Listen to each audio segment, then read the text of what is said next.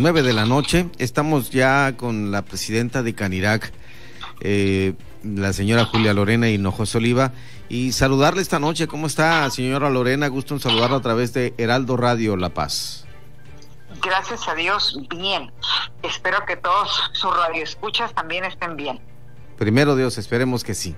Pues algo que estamos entrando en un tema complicado, difícil, la autoridad no no quiere regresar y ustedes los empresarios tampoco al semáforo, eh, sino seguir avanzando hacia el verde, pero vemos que, que mucha gente no entiende esto de las restricciones y medidas sanitarias. Así es, tenemos, estamos conscientes nosotros como iniciativa privada de que tenemos que privilegiar todos los protocolos que nos indica la autoridad para poder continuar con nuestro trabajo lo que es importantísimo es que toda la sociedad nos involucremos y nos comprometamos en esta parte, porque mm, para nada deseamos regresar al confinamiento estricto, eh, porque esto traería un retroceso económico ya catastrófico. Hemos tenido ya más de ocho meses en una situación muy débil, muy endeble, en el que muchos de nuestros compañeros ya no pudieron abrir sus puertas. Otro cierre total sería realmente catastrófico y cuando digo esto me refiero no solamente por las, los dueños de las empresas que se tengan que cerrar definitivamente, sino la cantidad de miles de empleos que significa familias que se quedarían sin un sustento y que hoy por hoy eh, quien no comprenda que la situación de salud es hoy por hoy también a la par de una preocupación enorme la cuestión económica. Así que echémosle todos ganas a cumplir con estos protocolos para que juntos podamos salir o transitar por esa situación con el menos daño posible a la ciudadanía empresas responsables que están cubriendo todos los protocolos que la autoridad marca precisamente, la autoridad sanitaria, para la desinfección, eh, los cuidados de distancia de mesa a mesa, etcétera, eh, están en Canirac precisamente haciendo ese gran esfuerzo, señora Lorena.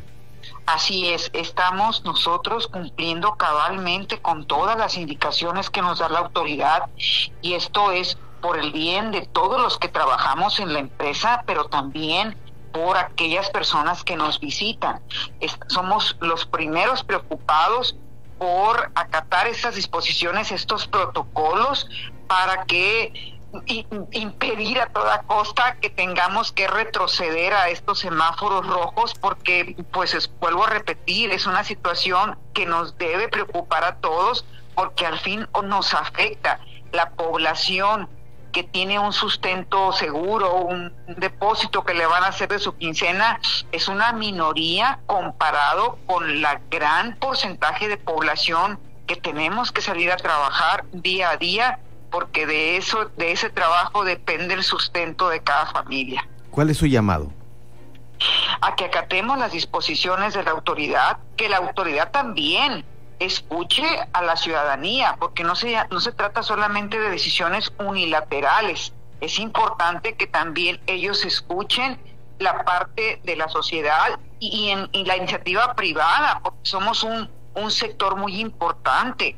Así que primero que nada, acatar las disposiciones de la autoridad sanitaria y de ahí eh, solicitar muy importante que el consumo que se vaya a hacer, porque lo tenemos que hacer todos, que sea el consumo interno, voltear a consumir en las empresas locales, que esa derrama económica se quede aquí, en las empresas que generan empleo, en las empresas que pagan impuestos aquí, en las empresas subcalifornianas. Y háblese de todo, si tenemos que comprar el pan, si tenemos que comprar las tortillas, si tenemos que comprar la carne, si tenemos que comprar ropa, si tenemos que comprar lo que sea, que volteemos al consumo interno, a las empresas de Baja California Sur.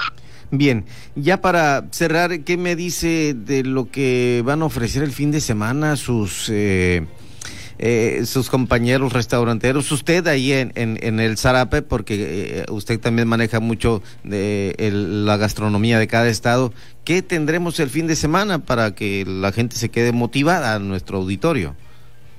Bueno, en el caso de todos los compañeros restauranteros estamos más que puestos todos con sus diferentes especialidades para que el gusto del público, ¿no? En el caso específico de su servidora, tenemos a la comida mexicana y nuestro festival gastronómico donde vamos a tener la comida del estado de Michoacán.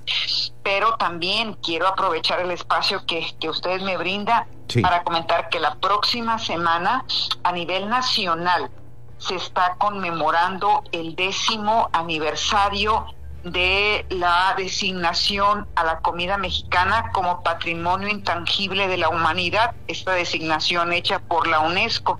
Así que todos los restaurantes de comida mexicana que hagamos en todo el país estaremos promoviendo muchísimo los platillos a base de maíz y se hace una invitación a que en todas las casas, en todos los hogares de México, eh, preponderemos esta preparación de platillos a base de maíz, porque es esa riqueza culinaria, esa riqueza de nuestra cultura de México está reconocida a nivel mundial y nosotros nos debemos sentir orgullosos de ello. Por eso, durante toda la semana próxima del 2 al 8 de noviembre, estaremos festejando en alto y sintiéndonos orgullosos de, esa denominación que nos da como patrimonio intangible de la humanidad a la comida mexicana. Yo le agradezco mucho que nos haya atendido la llamada y esperemos que sigamos compartiendo más de lo mucho que tiene Canirac y, y sus agremiados, sus afiliados para nuestro auditorio.